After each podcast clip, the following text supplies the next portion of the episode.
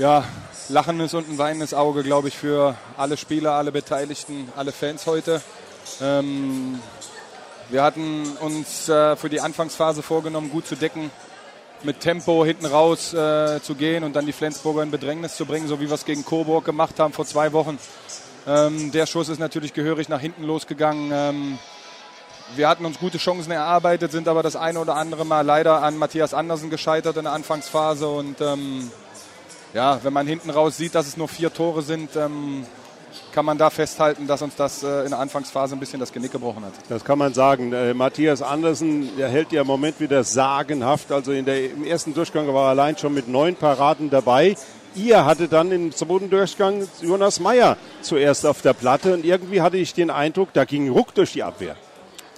Ja, also wir haben mit sieben Toren zur, zur Halbzeit zurückgelegen und wir wussten, dass es äh, zum Großteil nur an unseren eigenen Fehlern liegt. Wir haben sehr schlecht gedeckt ähm, haben auch im Angriff einfach zu viele Chancen liegen lassen und ähm, dann 19 Gegentore in 30 Minuten sind eindeutig zu viel und ähm, ja, so eine kleine Floskel schlechter konnten wir es fast nicht mehr machen und äh, Jonas hat natürlich auch einen hervorragenden Impuls gesetzt, äh, gleich drei, vier Bälle entschärft und wir konnten mit Tempo nach vorne, so wie wir es uns eigentlich vorgenommen hatten und dann ging der Ruck durch die Halle, der Ruck durch die Mannschaft und äh, man hat gesehen, dass wir auch einer Mannschaft wie Flensburg, die dieses Jahr, denke ich, um die deutsche Meisterschaft mitspielen, auch Paroli bieten können. Immerhin kamen wir bis auf zwei Tore heran, dann äh, nach äh, 45 Minuten. Ja. Äh, noch was zu dieser taktischen Maßnahme von Florian Kermann. In der ersten Halbzeit habt ihr oft mit sieben Feldspielern gespielt. Zweimal wurde es bestraft.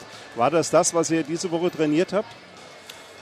Ja, wir mussten uns halt was einfallen lassen. Wir wussten, dass die Deckung der Flensburger relativ massiv und äh, kompakt in der Mitte steht. Da haben wir versucht, äh, so ein, zwei Varianten einzustreuen. Natürlich sieht das immer ein bisschen doof aus, wenn man dieses, dieses äh, Empty Net Goal bekommt, wie es, wie es heutzutage äh, heißt. Aber äh, wenn man die Quote sieht, wir hatten fünf Angriffe, wir können vier Tore werfen und äh, wir, wir, wir lassen dann zwei Bälle liegen und die werden natürlich bestraft dann sieht man immer, es sieht immer doof aus, aber wir hatten eine gute Quote eigentlich und ähm, das hat uns auch nochmal äh, einen Impuls gegeben, der, der uns nach vorne gebracht hat. So. Die zweite Maßnahme war, in den letzten zehn Minuten habt ihr eine doppelte Manndeckung gespielt. Das war eigentlich auch ganz effektiv.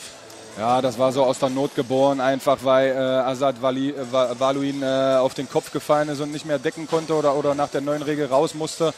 Und ähm, ja, uns ist dann, auch ein bisschen die Zeit davon gelaufen. Wir wollten sie einfach unter Druck setzen ähm, mit dem Torhüterwechsel nochmal einen neuen Impuls äh, erzwingen. Und ähm, ja, ich glaube, äh, man kann das Spiel mit dem Fazit beenden, dass man, dass man so einer Mannschaft Paroli geboten hat, darf aber auch äh, das nicht überbewerten, weil wenn wir anständig gespielt hätten von Anfang an, wäre vielleicht mehr drin gewesen. Sogar. Ja, immerhin mit vier Toren habt ihr gegen den neuen Tabellenführer der Handball-Bundesliga verloren. Es hält sich in Grenzen.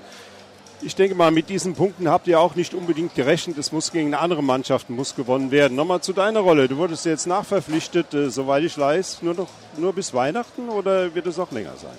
Also da unser letztes Spiel am 26.12. ist in Minden, hoffe ich, dass ich das äh, auch noch mitmachen darf.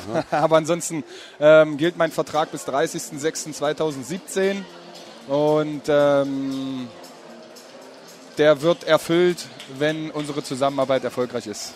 So ist es. äh, als ich hörte, dass du nachverpflichtet wurdest, dachte ich, das kann nur dem TBV gut tun. Erstens hast du zwei Jahre schon hier gespielt, dann mit deiner emotionalen Art und deiner Erfahrung kannst du dieser jungen Mannschaft doch was äh, bieten. Du kannst sie mitziehen. Sie können sich an dir orientieren. Das merkt man auch irgendwie.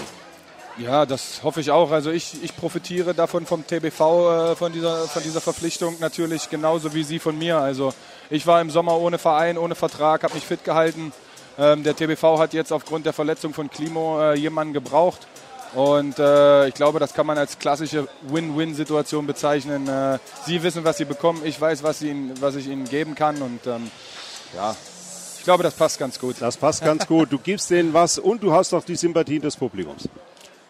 Ja, das freut mich natürlich sehr. Ich hoffe, das ist natürlich nicht nur der Sache geschuldet, dass ich schon mal hier war, sondern auch, weil ich sie ein bisschen mit meiner Leistung überzeugen kann. Und äh, das äh, hoffe ich natürlich, dass ich das in den nächsten Spielen noch, noch etwas weiter intensivieren kann. Dann drücken wir ganz fest die Daumen, dass du das noch weiter intensivieren kannst und auf die nächsten Siege dann des TBV, dass er möglichst bald die Punkte in der Tasche habt, um die Klasse zu erhalten. Vielen Dank für das kurze Gespräch und Kopf hoch. Das war schon ganz passabel heute. Ich Vielen danke Dank. auch.